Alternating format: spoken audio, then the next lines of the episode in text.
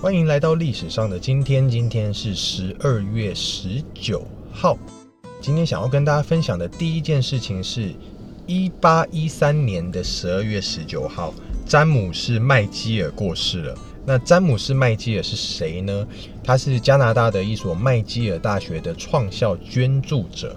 那这所大学和多伦多大学、英属哥伦比亚大学并称加拿大大学的 Top Three 哦，所以它其实是非常有名的学校。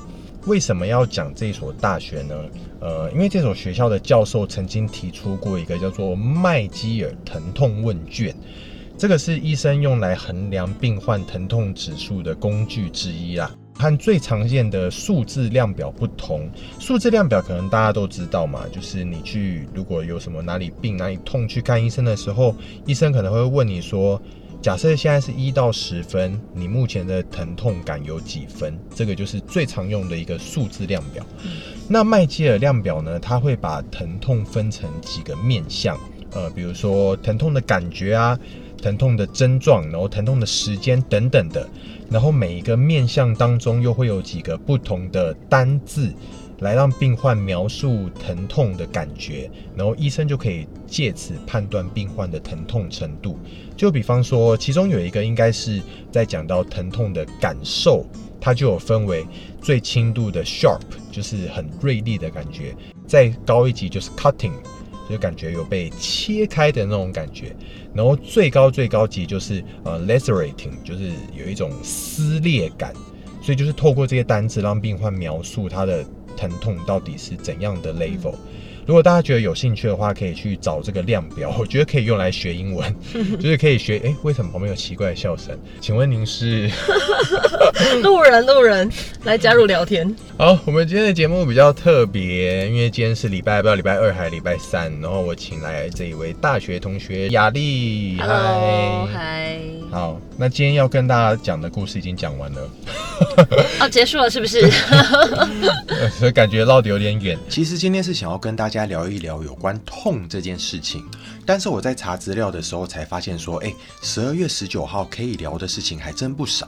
比如说，一九九七年的十二月十九号是铁达尼号的首映，光铁达尼号，我想就一堆事情可以跟大家分享。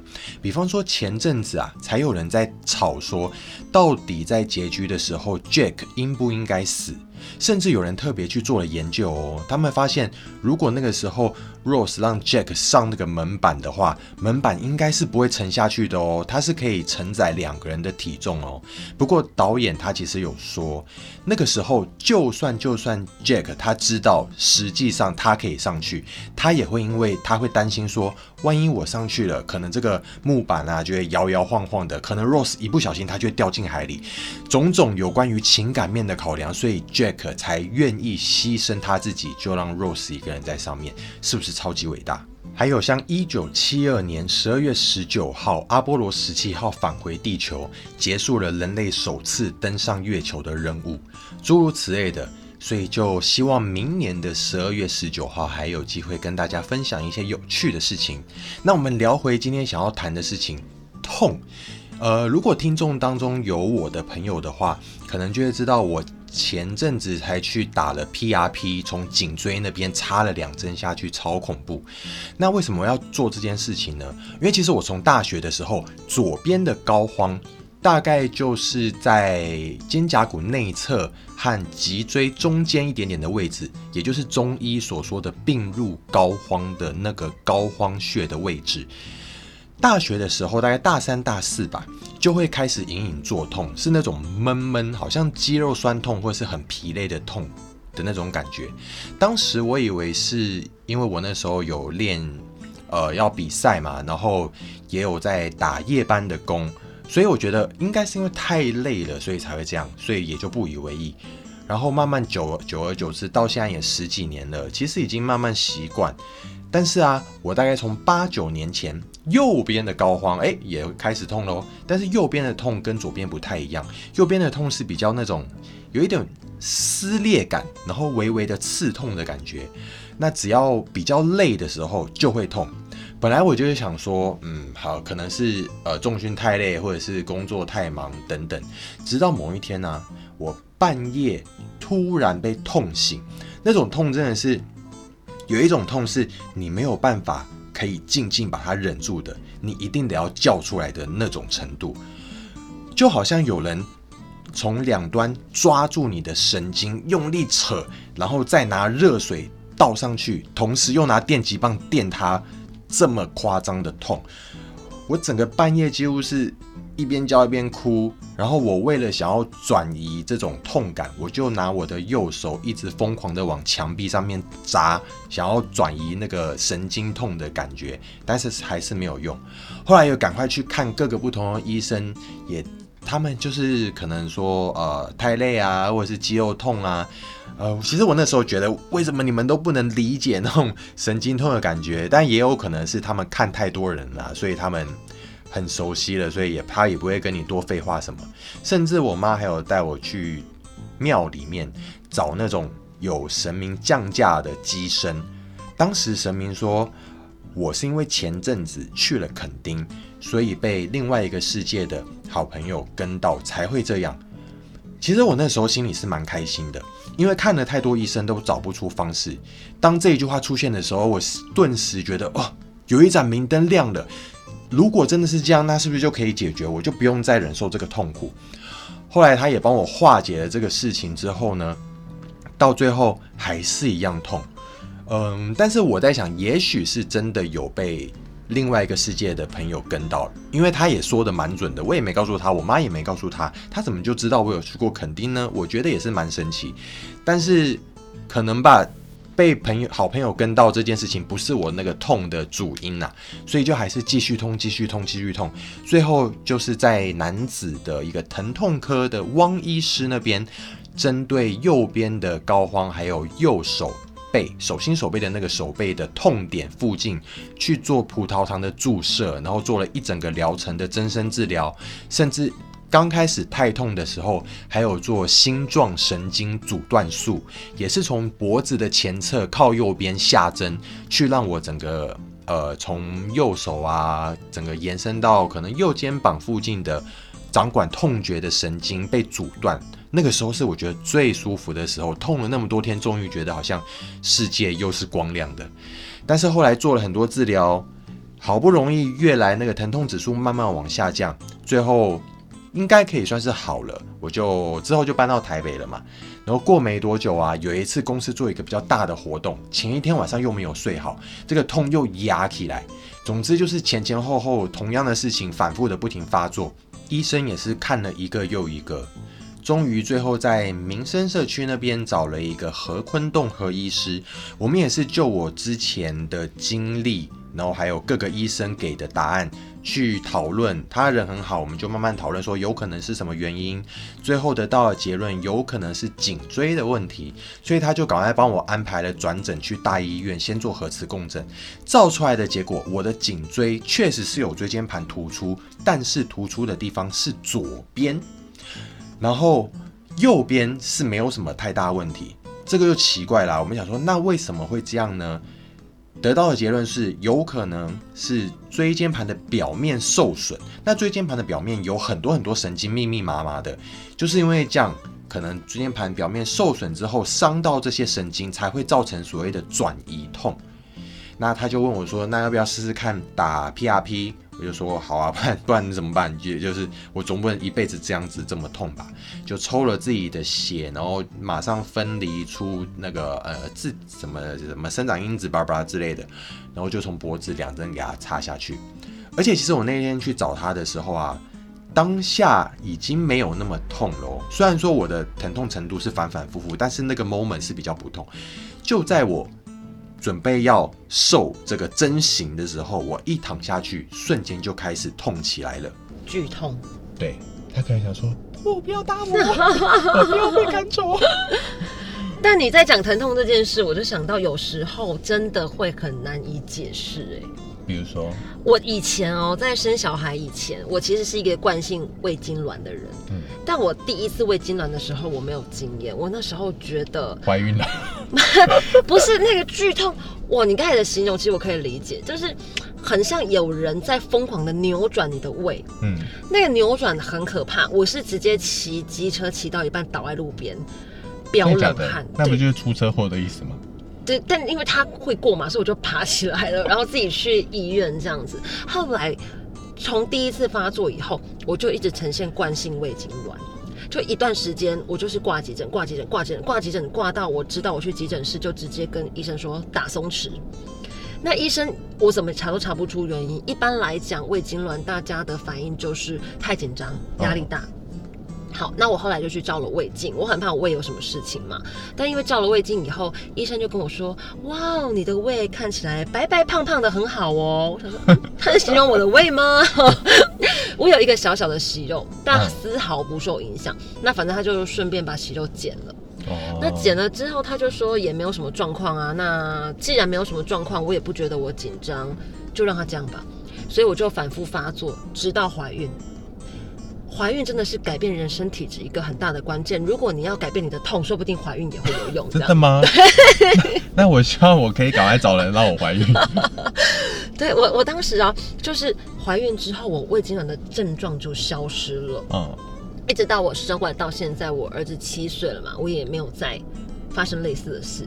当时我以为，我觉得胃痉挛已经是人生最痛的痛了，嗯，它会过。但是那个痛起来，你真的会觉得你超想死的，就是你整个人在被你刚才说那个痛的形容，就是最后一个撕裂，嗯，你真的觉得你整个人被撕裂的状态，你你就是会哭着大吼说我要死了。嗯嗯嗯，好嗯，但我后来觉得最痛的痛还不是那里。我后来经历生小孩的痛，我才知道你真的痛你是没办法形容的。哎，你是剖腹还是自然？好，我吃全餐。我来跟你说说我的悲惨经历啊。好，胃痉挛你还可以哭着说你要死了。嗯，你真的那个生产的痛，你真的是无法形容。好，那一天发生什么事呢？因为呢，我原本是预计要自然产的人，嗯，我原本的预产期是八月八号，结果一直等到八月九号，我的肚皮都没有动静。我就开始在想说，哎，是否该去催生？在我这样想的时候，觉得肚子有点痛，我就跑去医院。结果医生要先，呃，护士要先内诊嘛。嗯内诊看一看之后，他就说没有产兆，就是那个子，宫没子宫没有收开对，就没有开，没有落红，哦没有破水，我什么都没有，就没有开指。所以护理师就说，哎，你没有产兆，你要回去。我说可是我很痛，护理师就生气了，他说你很痛也没有用啊，你就是没有产兆啊，你在这里我也没有办法啊，你下去走走嘛。我想说，我有潇洒不？好，那因为我不想被骂嘛，所以我就离开医院了。离开医院之后呢，我就很痛，真的很痛，我已经开始在飙冷汗的痛了，但没有产兆，所以医院不收我。好，我回去的路上呢，我老公那时候就说：“哎、那你怎么办？”我说：“我不知道。”但因为有生过小孩的人都知道，内诊是一件很不舒服的事，就是会被手插进去里面摸。好，那为了我不想要再这样痛，我就跟他说：“我决定，我确定我要生，我才要去医院。问题是没有生过小孩的人，我要如何知道我要生呢？所以我就一直等等等，一路从早上等到了中午。你们知道那种感觉吗？就是你到最后越来越痛，越来越痛，你已经痛到你人生不晓得该怎么办。我那个痛法就是，呃，如果你们在想象的女生生小孩的疼痛是啊啊好痛，不，我当时的叫法刚，刚那一段很像，刚刚如果只听到那一段，会觉得这是什么色情节目？这电视都这样演啊，就叫的好像就是很有气质的叫法。哎，我打岔一下，所以那个时候是已经足月了吗？对啊，预产期八月八号，所以时我是四十周加一，哦我已经超过预产期了。哦，对，那在那天中午越来越接近中午的时候，我的疼痛已经不是啊啊啊，我是一直 哦爆音爆音直对接爆音，对，就是这种这这种疼痛法。然后呢，你会想要蹲着、站着、躺着，都找不到一个合理的姿势。就我老公那时候跟我说，他从房间听到我在哦跑出来看我的时候，以为你被鬼附身，之类的，我真的很像中邪。他说啊，我是像大法师一样倒挂在椅子上，然后头在地板，这真的是大法师，头发垂落，他真的吓坏我，就对，超像中邪。对着他还是哦大吼，所以他出来之后，他吓坏了，他就问我说：“你要不要去医院？”然后我觉得哦，他说好，我们去医院，因为无法回答，这才是真正的疼痛，好吗？好，所以呢，我就被他扛上了车，我真的是被扛上车，因为我试图走到我家门口，但根本走不动，我是爬行出去的。所以后来是他跟邻居，因为我其实当时也不是很小只嘛，那就他跟邻居就是一个人抬头一个人抬脚把我丢到车上去。结果我到了到了医院之后，本来想要上担架，殊不知门一开，我无力上担架，我就滚下地板了。嗯，所以我被扛到诊那个诊间的时候，一看不得了，我开了八指。开八指就是我几乎要生了，所以我在家里忍到自己快生了，我才抵达医院。好，这个时候呢，那个医生就来巡访，他就说早上谁放他回去的？他急产呢、超危险。这时候不会有任何人承认这件事嘛？但不管，反正呢，我就是要赶快进去生了。可是因为我真的太痛了，所以我在整间疯狂的尖叫说我要打无痛。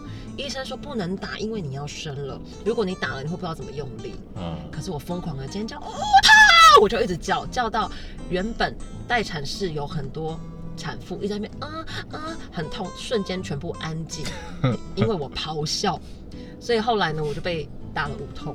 你知道打了无痛的那一刻，你觉得人生到了天堂，就是所有的疼痛都没有了就是，打下去真的就是不痛了。超舒服，超级舒服。是一种就是感觉有液体注入你的脊椎，然后冰冰凉凉的，很舒服的感觉。你怎么形容这么贴切？因为我打手，我打星状神经也是这样啊，就是那种从痛到不痛的感觉，是你所有的感官突然觉得好像被水润过一样，那种太舒服舒适感。对，我就立刻说我想吃麦当劳，然后医生说不能吃，你要生了。好，结果呢，就在这个时刻，医生就说闭嘴，我们进去生小孩，因为我终于安静了。好，我们准备进去生小孩的时候，我的 monitor 发生了严重的事情，就是宝宝的心跳从一百二、一百八十就开始往下掉，狂掉。这时候医生吓坏了，然后医生呢就是看着我，他说：“你现在可以用力吗？”但你知道打完那个东西以后，你根本不知道你的身体在哪里，你如何用力？所以我就一脸茫然的看着他，我说没办法用力。好，医生说没关系，他就伸手进去要摸小孩，更可怕的是他摸不到小孩，他空的，他就跟我说没有小孩。我想说屁嘞，我现在开八字，你跟我说我没有小孩。好，我问医生说发生什么事，医生说我不知道，我们现在进去剖腹，所以我就这样非常突然的，原本预计要自然产的人，我就被抓进去剖腹了。那因为太紧急了，所以一般剖腹其实是半麻，嗯那我紧急到直接吸氧气罩要让我全麻。嗯，医生比我还紧张，他紧张到我还没有昏迷，他就开始剖，所以我还跟他说 他在剖哎、我还跟他说医生，我我我感觉到你在剖我，那那时候会痛吗？不会痛啊，因为我其实下面是有打麻醉的嘛。哦，对，我先打那个麻醉，然后医生也吓到了，他说：“你怎么还醒着？”我想说我，我也很困惑，我怎么还醒着？所以后来医生说：“你快吸，你快吸。”我就昏迷了，这样终于昏迷了。好，等我醒来的时候，我就在照光，非常的冰冷。我本来以为我真的是生死走一遭，那第一个反应大概就是宝宝还好吗，这样子。医生就很开心的跟我说：“宝宝超健康哎，只是你不太好而已。”然后我就困惑的问他说：“发生什么事？”好，那医生就告诉我说。当时因为宝宝就是怕会难产或急产或什么状况，因为摸不到小孩嘛，嗯他就叫护理呃护理科的全部都在那边 stand by，不管是医生还是护士。嗯，结果呢，打开之后才发现，原来我儿子脐带绕脚，我的胎脐带绕脚，对我的胎位正周数足，所以正常来讲，宝宝是可以顺利出来的。可是因为出来之前太兴奋了。一直踢，一直踢，一直踢，一直踢，就把自己缠在脐带上，因为他越踢越大力，所以越缠越高。哦然后医生就没有摸到他了。所以他其实是本来是自然产可以出来，只是他被脐带拉住了，他出不来。没错，没错。那他的对他被自己脐带缠在上面，所以他的心跳才会一直掉。那抓出来的时候，医生本来想说。完了，一个大人缺氧十分钟可能都不行了，何况是一个宝宝。嗯本来要急救喽，结果他说脐带一打开，连屁股都还没有打，我儿子就爆哭。所以医生就说：“哇，我这宝宝自愈能力很好哎。”然后就看着我说：“哦，妈妈好像不太好。”所以就帮我肚皮缝起来，导致于我下面也开，肚子也开，就是吃全餐的概念。以为事情就这样过了吗？我原本也以为，好吧，算了，小孩都生了。殊不知，我在出院前那五天，我伤口的疼痛，大家说痛是宫缩在痛，对不对？嗯，但我就是宫缩痛，再加上我的伤口痛到我那时候坐也不是，站也不是，所以我打死不下床。一般来讲，第二天就要下床走动，要拔尿管。剖腹也要第二天就下床吗？基本上是啊，其实你没事，你就是可以下床啊。哦，那你要大概撑到三天四天，你都得下床，因为你第五天就要拔尿管嘛。哦，我就是每一天哭，不拔就是不拔。中间医生一直跟我说，你要不要去喂亲喂呀、宝宝看到你会很开心。我说不要。他说那你想不想要看一下宝宝？不要，不要看，回家都看得到。我就打死不下床，因为真的很痛，那个伤口就是炸裂式的疼痛。一直到第五天，我跟医生哭着说我不想出院。后来我怎么下床呢？医生那个护理师直接把床侧边，我被掉到翻滚下去。对对对，我是滑落床下，所以我是站着，站着脚都在抖，那个真的好痛哦。可是我才刚站好，床就被推走了，他就是不让我上床，所以我就是带着这个疼痛感度过了生产那一刻，从此以后下定决心再也不生了。可是为什么你的剖腹的伤口会这么痛？是你个人的因素，还是说有什么特别的状况？医生也说伤口很正常啊，所以听说是我的耐痛能力很差。哦，那你只要想体验看看吗？没有没有没有，因为我知道每个人的耐痛能力本来就是不一样的。我记得没错的话，你这好像本来就会天生比男生耐痛，还是你没有？还是你是男的？有可能。还是我是男生？难怪那时候医生会说，其实手进去摸不到小孩，因为真的没有小孩，小孩是从别的地方拿来给。偷放给我的。哦，而且我可以理解，在病床上面躺很久，然后第一次踩到地板那种痛，也是很一种很神秘的痛。没错，你真的突然就觉得我在地板上吗？因为我之前脚开刀也是啊，就躺很久，然后当我第一次把很久没有跟地板有接触的脚放到地板的时候，那种感觉真的是很难形容哎。但是我觉得那个感觉是又痛又爽会吗？因为我当时的伤口真的太痛了，哦，所以你可能没有没有办法理解到。我只想骂脏话。好哦，是不是女生就是生小朋友的故事都是很精彩？对啊，所以呃呃，那个雅丽的儿子，如果你以后长大有机会听到这一集的话，你就知道你妈妈生你的时候有多么痛苦真啦。的，好哟，那我们也希望呃大家这个世界上的人都能够不要有那么痛的事情发生。希望大家生小孩都可以轻轻松松，嘿，打个呵欠，呃，打个喷嚏，小孩就出来喽。对，真的。好哟，那感谢雅丽今天来陪我们聊天。好，希望下次有机会再来聊聊喽。呃下一集她又会出现。一直出现是不是？好了，那就到这边喽，大家拜拜。